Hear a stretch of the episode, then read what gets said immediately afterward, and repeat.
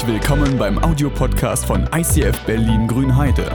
Wenn du Fragen hast oder diesen Podcast finanziell unterstützen möchtest, dann besuch uns auf icf-grünheide.de. Schön euch zu sehen. Cool, dass ihr da seid. Ey, danke äh, Ben und äh, Lukas vor allem. Äh, sehr schön, dass du da richtig abgesahnt hast. Also das ist ja der Wahnsinn. Aber du kannst ja auch äh, quasi dann allen auch immer vorlesen, was da drin steht. Ähm, das Schöne ist, wir werden jetzt gleich, ihr könnt eure Telefone heute rausholen. Ihr müsst nicht im Flugmodus bleiben, denn ihr könnt euch ähm, schon gerne vorbereiten und auf Slido gehen. Wir werden das gleich brauchen. Denn das, was Ostern ja ausmacht, ist, dass man sich an Sachen erinnert.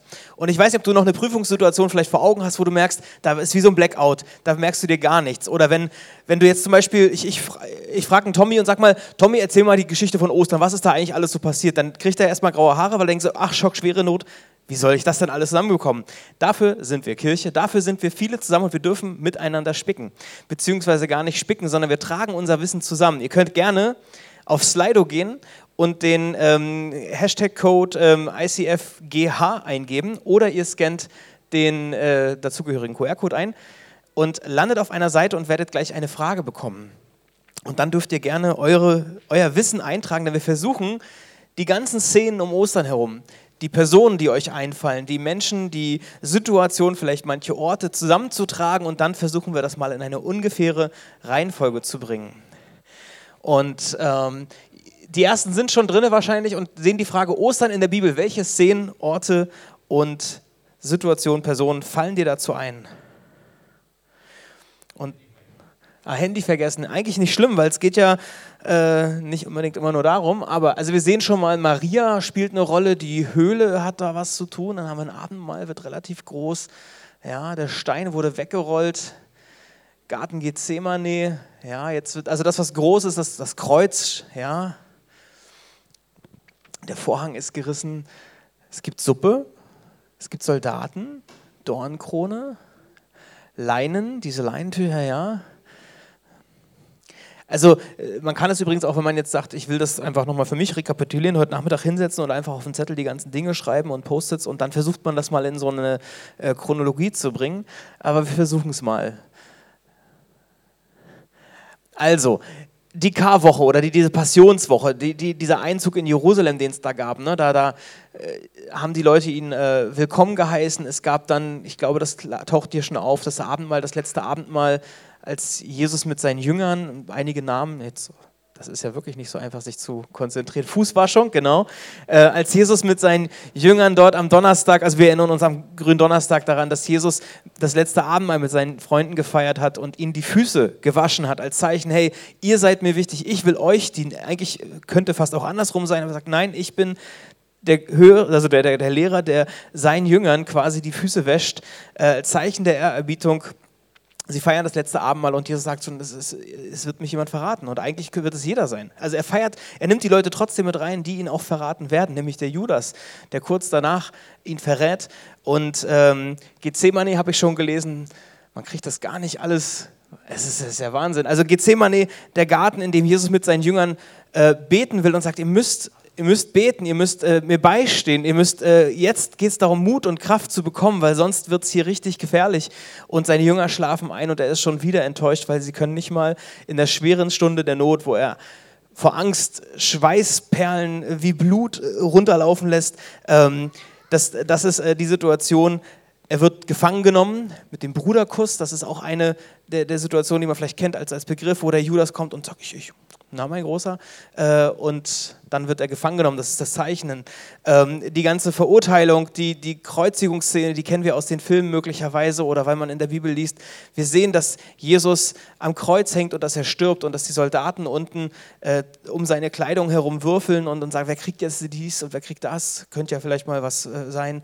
Äh, Petrus, der, der voller Angst am Lagerfeuer sitzt und, und diese Geschichten mitbekommt, was mit Jesus gemacht wurde und voller Angst ihn verleugnet der sagt, nee, ich kenne nicht, Jesus kenne ich nicht. Nee, drei Tage vorher hat er noch gesagt, ich werde mit dir auch sterben, wenn es notwendig ist. Nein, er hat gesagt, kenne ich nicht, war ich nie dabei, habe ich nichts mit zu tun, nee, ist mir gar nicht. Ähm, er verleugnet den Jesus. Ähm, dieser ganze Kreuzigung, dann die, die in, in die Höhle zu packen, genau, äh, ins Grab zu legen, äh, Jesus fertig zu machen für, den, für die, ähm, ja, ähm, genau, ihn zu begraben, bevor der Sabbat anfängt und die Leiche dann vielleicht verwesen würde, was auch immer in der Sonne. Und dann die ganze Situation am Ostermorgen mit der Auferstehung. Maria, haben wir gelesen, äh, die kommt und der Stein ist weggerollt. Es ist offen, es gibt einen Engel, der da sitzt und sagt, hey, was suchst du den Lebenden bei den Toten? Äh, was, was, was, was ist denn los? Warum, warum, er ist doch gar nicht da. Er ist doch auferstanden, hat er doch gesagt. Er ist nicht mehr hier, aber er ist auferstanden. Ähm, und das ist so im Groben der, der, der große Abriss. Also das ist alles so Sachen, die man irgendwie kennt, vielleicht aus dem Religionsunterricht oder weil man in der Bibel gelesen hat, weil man in die Kirche geht und sagt, das sind Dinge, die ich mitbekomme. Ich kann Sachen sogar eintipsen. Ich kann sogar mitmachen. Ich, mir fallen auch Leute ein, die dabei gewesen sind. Der Punkt ist, beim Christsein geht es um mehr.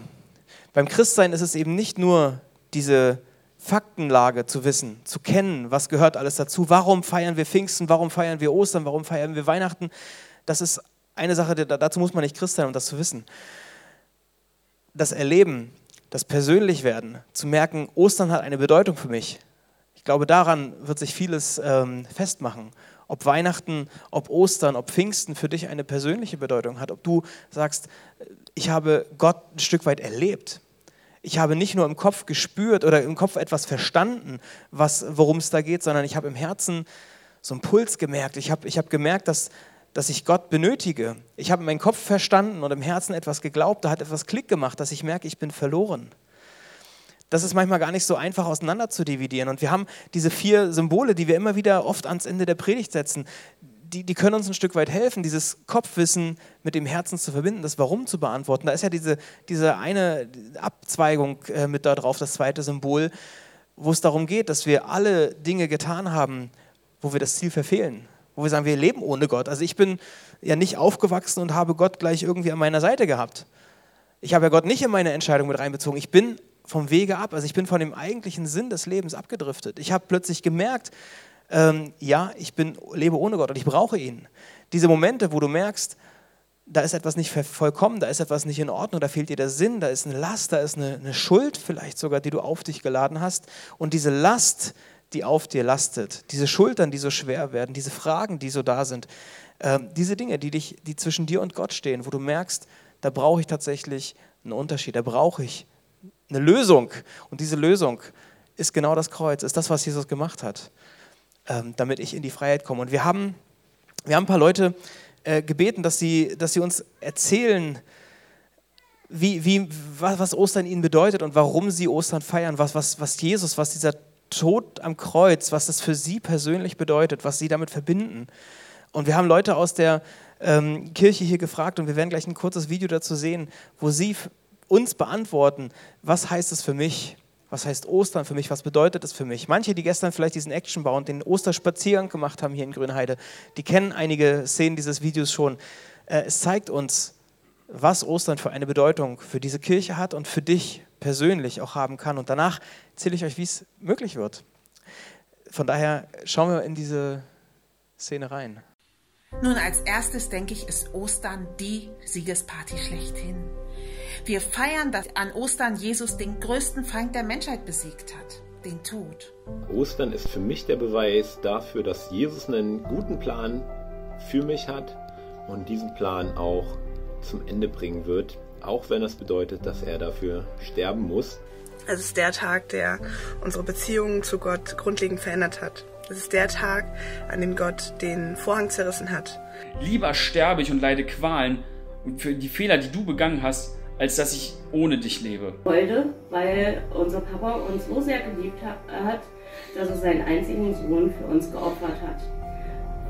Jesus ist als Erster nach den Toten auferstanden und hat für uns damit den Weg frei gemacht, dass wir auch für immer in Gottes ewiger Welt leben können.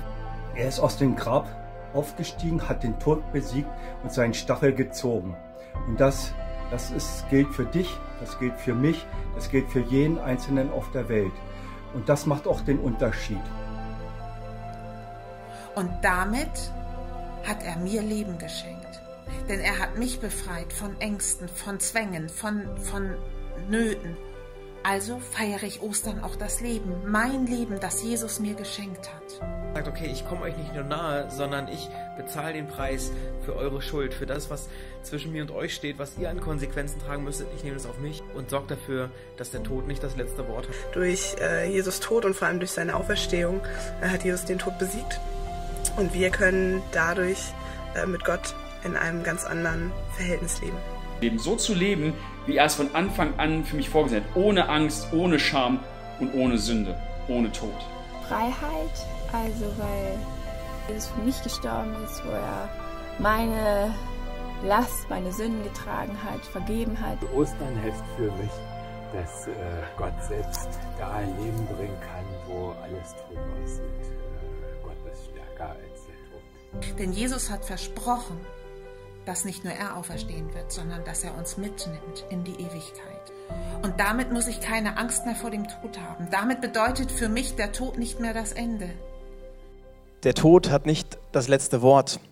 Ich habe in dem Video, ich höre da so viel, so viele Begriffe waren mit Freiheit verbunden, mit einem Loslassen von Angst, mit Schuld hinter sich zu lassen. Schuld, die man Menschen gegenüber vielleicht aufgeladen hat, aber vor allem und unbedingt die Schuld, die man gegenüber Gott aufgeladen hat. Dass diese Dinge an Macht, an Kraft, an Einfluss auf dein Leben verloren haben, dass der Tod nicht das letzte Wort, dass die Krankheit nicht das letzte Wort und dass auch der Streit nicht das letzte Wort hat, sondern dass Gottes Liebe, die Weihnachten auf diese Welt gekommen ist, das letzte Wort hat. Sagt, okay, ich komme euch nahe und der Vorhang, der diese Trennung äh, symbolisiert, der ist zerrissen. Diese Trennung ist nicht mehr da. Aber das ist eben nicht nur Kopfwissen, sondern das ist ein Erleben. Und wir brauchen das manchmal, dass wir bestimmte Tage, Momente haben, in denen man sich bewusst an Sachen erinnert. Und deshalb ist Ostern so ein Moment, so ein Wochenende, an dem man sagt, okay, wir wollen das feiern, wir wollen bewusst erleben, was die Auferstehung, was der Tod am Kreuz für mich persönlich bedeutet. Und im letzten Jahr äh, gab es auch einen Lockdown zur, Weihnachtszeit, äh, zur Osternzeit.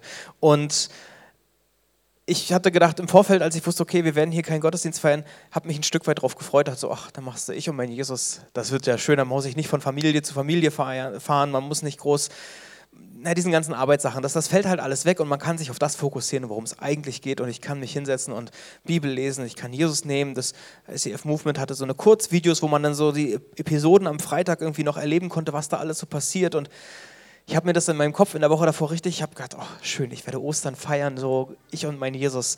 Und es sah am Freitag dann allerdings ganz anders aus. Manche wissen das schon. Ich, ich habe den Freitag eigentlich als total frustrig erlebt und gedacht, so, ey, ich finde die Videos irgendwie, ja, es ist schön, ich gucke mir das dann an. Aber in der Zeit, als ich dann Bibel lesen wollte, dann war es wichtiger, den Kleiderschrank aufzuräumen, weil, ne, ähm, also man, ich habe mich so schnell ablenken lassen und habe irgendwie gedacht, so, warum sitzt du jetzt hier? Draußen scheint die Sonne, dann bin ich kurz rausgegangen und dann dachte ich, ach, dann mache ich das noch und so. Und ich habe gemerkt, dieses ganze, diese ganze Vorfreude, die ist richtig in so einen Frust umgeschlagen. Ich dachte, das kann ja wohl nicht wahr sein. Ich war richtig genervt und demotiviert und äh, ja, habe gedacht, das, das, das, so geht es nicht. Und habe ich abends zwei Freunde angerufen und gesagt, wir müssen jetzt uns treffen. Äh, und dann haben wir gemeinsam so, so ein habe ihnen halt meine Situation beschrieben und dann äh, bin ich in die WG gefahren und dann haben wir einen, einen Karfreitagsgottesdienst uns angeschaut. Das war vielleicht eine halbe Stunde. Äh, aber wir haben zusammen gesungen und wir haben zusammen das Abendmahl gefeiert. Und das hatte in, meinem, in meiner Situation plötzlich so eine Veränderung reingebracht, weil ich gemerkt habe, es ist eben nicht nur ein Lesen, sondern es ist ein Erleben, das, was Jesus mir bedeutet. Und es konnte, es, das hat sich an, dem, an der Stelle hat sich das für mich gelöst mit dem Abendmahl. Und ich habe gemerkt, dass ja, es ist, es ist tatsächlich ein persönliches Wochenende. Und das war auch danach wirklich anders. Aber ich habe den Kampf innerlich so doll gehabt, dass ich dachte, ich muss irgendwie jetzt was erreichen, ich muss was tun, ich will es machen, dann kämpfst du mit den Ablenkungen, die man so hat und die Dinge, die auch wichtig sind und die Langeweile und vielleicht auch Netflix. Äh, aber ich habe gemerkt, ich, ich muss meine Zugänge zu Gott, ich muss mein Erleben Gott gegenüber auch immer wieder pflegen. Und ich kann nicht sagen, es ist alles automatisch. Nur weil ich es einmal verstanden habe, nur weil ich einmal äh, es gelesen habe oder weil ich regelmäßig darüber rede, heißt das nicht, dass man es immer erlebt. Und deshalb ist es so gut, dass wir zusammensitzen, dass wir da sind, dass wir Dinge zusammentragen, Kopfwissen, aber auch ein Erleben, auch diese persönlichen Geschichte. Und ich möchte euch gerne sieben kurze äh, Impulse geben, sieben kurze Wege, Zugänge, Möglichkeiten, wie man Gott erleben kann, wie du Gott in deinem Alltag erleben kannst. Und ihr kennt vielleicht noch diese großen alten Röhrenradios. Diese großen Röhrenradios, wo man hingegangen ist und erstmal machst du es an, dann gibt es so ein Grundrauschen und es, es, leuchten die, die Lampen so ein bisschen im Hintergrund. Dann siehst du diese Frequenzbänder und du drehst da dran und kannst den Sender auswählen, den du möchtest, ob du dann Rias oder wen auch immer angeschaltet hast. Aber du hast verschiedene Frequenzen, du hast verschiedene Frequenzbänder, auf denen du den Sender suchst. Und ich glaube oder will den Vergleich ziehen, dass Gott auf allen Frequenzen funkt, aber wir auf unterschiedlichen Frequenzen ihn verstehen. Ich glaube, jeder ist ein bisschen anders als der Nächste. Jeder tickt ein bisschen anders und der eine hat mehr einen Zugang auf der Ebene, der nächste braucht die Frequenz. Gott funkt auf allen Frequenzen. Die Frage ist, hast du das Radio angemacht und versuchst du den Sender zu finden? Und ich möchte euch, wie gesagt, sieben kurze Dinge mit reingeben. Es gibt nämlich zum Beispiel diesen intellektuellen Zugang.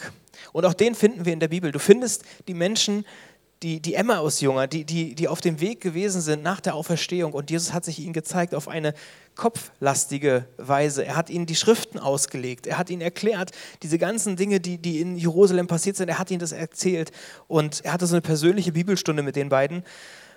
Und es heißt an einer Stelle, als sie darüber sprechen, brannte nicht unser Herz brannte es nicht in unseren, als, als er uns die Schriften auslegte, als er uns die Schriften eröffnete. Also manchmal die Momente, wenn du die Bibel aufschlägst und plötzlich Wow-Effekte hast.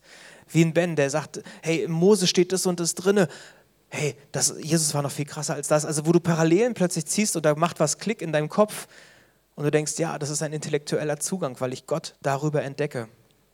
Der beziehungsorientierte Zugang. Auch das dass du Gott inmitten von Menschen erlebst, dass du durch Menschen Gott siehst, dass du in Menschen auf Gott schließt, dass du von Menschen auf Gott schließen kannst. Ähm, Jesus war nach der Auferstehung plötzlich im Kreis seiner Jünger. Die Jünger waren äh, in, in, dieser verschlossenen Stube in, in, Johannes 20 und dann heißt es, am Abend dieses ersten Tages der Woche, also am Sabbat, trafen sich die Jünger hinter verschlossenen Türen. Die hatten natürlich Angst vor den Juden, dass sie auch als nächstes vielleicht gekreuzigt oder umgebracht werden. Und plötzlich stand Jesus mitten unter ihnen und er sagt, Friede mit euch. Das sind die Momente, wo du in einer Kleingruppe, in einer Small Group, in einer in einem Explore-Kurs oder wo auch immer sitzt, ob das über Zoom oder im Persönlichen ist, wo du plötzlich merkst, ich, ich entdecke Gott in dem, was andere Menschen erzählen, in dem, wie Menschen mir begegnen, in dem, wie sie miteinander umgehen. Ich kann Gott darin entdecken und ich kann darauf schließen. Und du, dir öffnen sich plötzlich die Augen dazu. Der dienende Zugang das sind die Menschen, die, die oft gerne etwas tun, die arbeiten, die, die sagen, ich möchte etwas tun, ich möchte anderen Gutes tun und sehe darin Gott. Mutter Teresa hat mal gesagt, ich sehe das Gesicht von Jesus in jedem Menschen, dem ich diene. Und auch dort äh, das Beispiel aus der, äh, aus der Ostergeschichte, ich, ich, ich nehme ähm, Maria und äh, Maria aus Magdala, Salome und Maria, die Mutter von Jakobus, die, die auf dem Weg waren zur Grabhöhle um Jesus zu salben. Sie nahmen wohlriechende Öle und so weiter und waren unterwegs, ihren Dienst zu tun. Sie hatten die Einstellung, ich möchte diesen Gottesdienst an der Stelle tun, um mein Herz zu öffnen. Wir haben in der Apostelgeschichte gibt es eine Tabitha, die auch reich an guten Werken war. Also es gibt Menschen, die darin Gott ehren, die, die ihr Herz dadurch öffnen können, indem sie anderen dienen. Das ist der dienende Zugang gewesen. Der anbetungsorientierte Zugang, das sind die Menschen, die oft so besonders durch Kunst, durch Musik, durch, ja, durch, durch künstlerische Dinge in so eine anbetende Haltung kommen. König David. Ja, da ist immer nicht ganz klar, was ist jetzt Ursache, was ist Wirkung. Habe ich jetzt erst dieses Lied gehört und denke, wow, was, was, wie, wie kann man sich so, so, so eine Linien ausdenken, wie kann man so eine Läufe schreiben und du, du merkst, wow, da passiert etwas Übernatürliches. Das ist so schön, das berührt meine Emotionen, da kann etwas, was ich höre, meine Emotionen berühren. Manchmal ist es auch umgedreht, du, du erlebst etwas Göttliches und du hast ein Wunder erlebt oder wo du merkst, es ist göttlich und plötzlich gehst du in die Anbetung und, und schreibst daraus Lieder oder gehst ins Singen oder, oder malst Bilder oder formulierst Texte. Ähm, auch da Ursache, Wirkung ist, äh, kannst du manchmal auslegen in beide Richtungen. Kurz nachdem Jesus ähm, auferstanden ist, gab es ja die Himmelfahrt. Kommt auch in ein paar Wochen, feiern wir wo Jesus in den Himmel aufgenommen wird. Und es das heißt in der Apostelgeschichte 1, dass die Jünger das sehen und sie erleben das und dann heißt es, sie alle beteten anhaltend und einmütig miteinander. Also sie ziehen sich danach wieder zurück und sie gehen ins Gebet. Also sie haben ein Wunder erlebt und gehen ins Gebet. Der aktionsorientierte Zugang. Gott zu erleben durch mein Tun.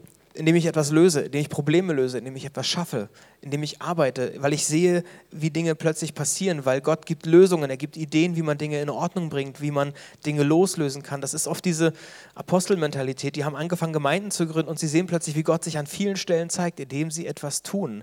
Ja, das, das, das ist oft die Leute, die, wie ein Nehemia, der, der, der sieht die Not mit der Mauer, äh, dass das, die Stadt nicht mehr, dass Jerusalem keine Stadtmauer mehr hat und er fängt an, er betet mit Gott und sagt, so und so sieht es aus.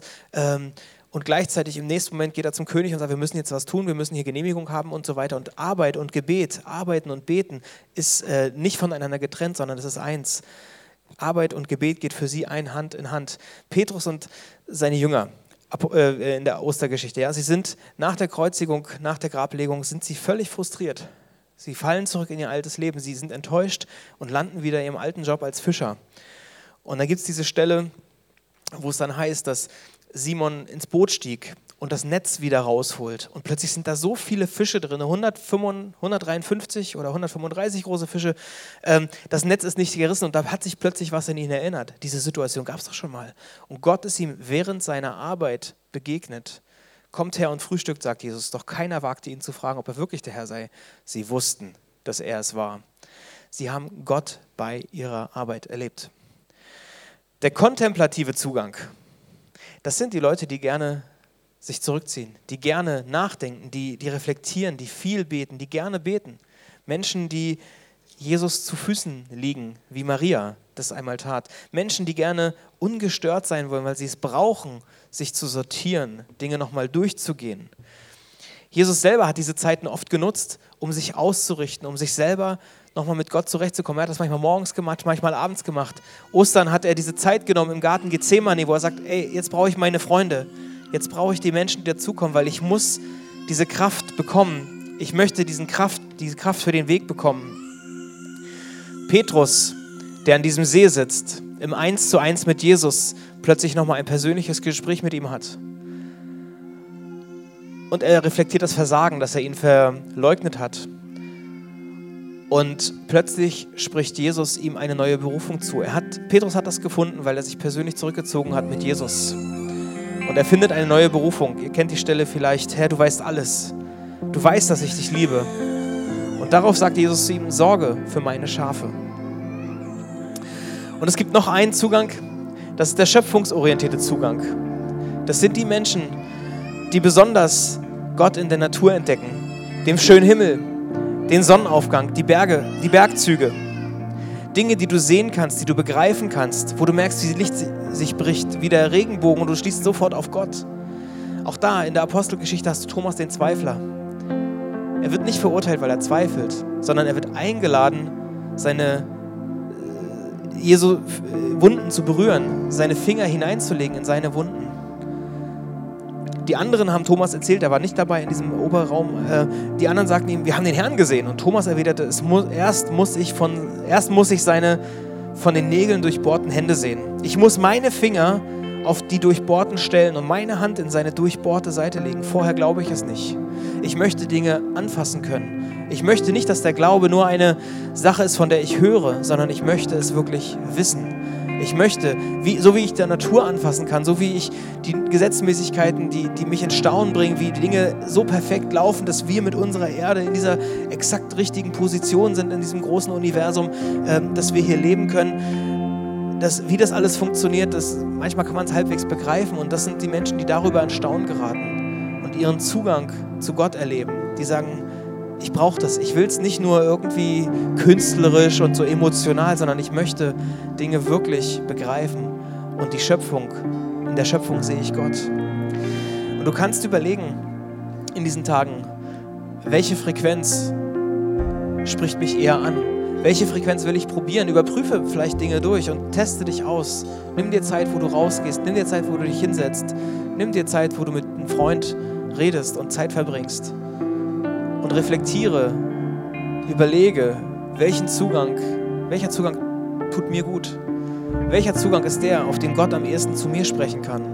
Weil das ist, was Ostern passiert. Jesus ist auferstanden, aber er ist zu seinen Freunden gegangen. Auf ganz unterschiedliche Weise hat er Menschen berührt und hat Menschen gezeigt, dass er da ist, dass er lebt. Und das erwarte ich, dass das auch in diesen Tagen passiert, dass er euch berührt dass er dir begegnet, in deiner Situation. Auf eine Art und Weise, die, wo du weißt, das ist eine Frequenz, die Gott benutzt, um mich anzusprechen. Egal, ob ich ihn schon ganz lange kenne. Egal, ob ich müde geworden bin. Vielleicht bin ich auch gerade auf der Suche und sage, ich, ich zweifle mehr, als dass ich glaube. Aber dann zu sagen, ja, ich versuche es aus, ich probiere es aus und lege mal meine Hände in seine Wunden. Wie auch immer das dann geht. Da gehst du mit Jesus ins Gespräch. Ich will gern beten, dass sowas passiert. Dass diese Momente um sich greifen, dass Jesus sich uns zeigt auf diese eine oder andere Weise, dass wir Zeugen sind davon, dass Jesus real ist, dass er lebt. Und Jesus, deshalb bitte ich dich für uns, die wir hier sind, dass du uns berührst und dass du uns begegnest. Ich danke dir, dass wir Ostern feiern dürfen. Ich danke dir, dass wir diesen Ort haben, wo wir hierher kommen können, unabhängig von dem, was manchmal zu Hause los ist, Kinder, wo Homeschooling, wo, wo Dinge uns schnell in die Ablenkung bringen und wenn es nur der unaufgeräumte Kleiderschrank ist. Ich danke Jesus, dass wir rauskommen dürfen heute, um dir zu begegnen. Und du siehst uns, dass wir aus unterschiedlichsten Gründen hier sitzen, aus unterschiedlichsten Hintergründen hier sitzen. Und das ist dir nicht, es ist dir nicht zu viel, jedem auf eine persönliche Art zu begegnen. Dafür will ich beten, dass es passiert. Heute an diesem Tag und auch in dieser nächsten Woche. Dass wir merken, du lebst, du bist real. Ich bitte dich, dass du uns hilfst, das Radio anzuschalten und die Frequenzen durchlaufen zu lassen und zu probieren, wie funkst du zu uns, wie verstehen wir dich am besten. Ich bitte dich, dass das in den Momenten passiert, die jetzt so vor uns liegen. Ob wir mit Familie zusammen sind, ob wir alleine zu Hause sind, ob wir im Wald sind, ob wir in der Bibel lesen oder wo auch immer, Jesus. Ich möchte dich jedenfalls bitten, dass du uns die Augen öffnest, dass es in unserem Herzen brennt wir merken, du bist wirklich da. Segne uns dafür und berühre uns auf eine persönliche Art und Weise, dass wir wissen, es geht um dich und du bist da. Du liebst uns, dass der Tod, dass die Angst nicht das letzte Wort hat, sondern dass du hineinkommst in unsere Welt und diese Welt auf den Kopf stellst, ihr Sicherheit reingibst und dass wir merken, wir sind mit dir auf du und du, auf Augenhöhe, dass du diesen, diese Kluft überwunden hast. Ich danke dir dafür, Jesus. Das möchte ich erleben und das wünsche ich mir für jeden Einzelnen von uns. Und darum bete ich, dass du das machst in diesen Tagen. Amen.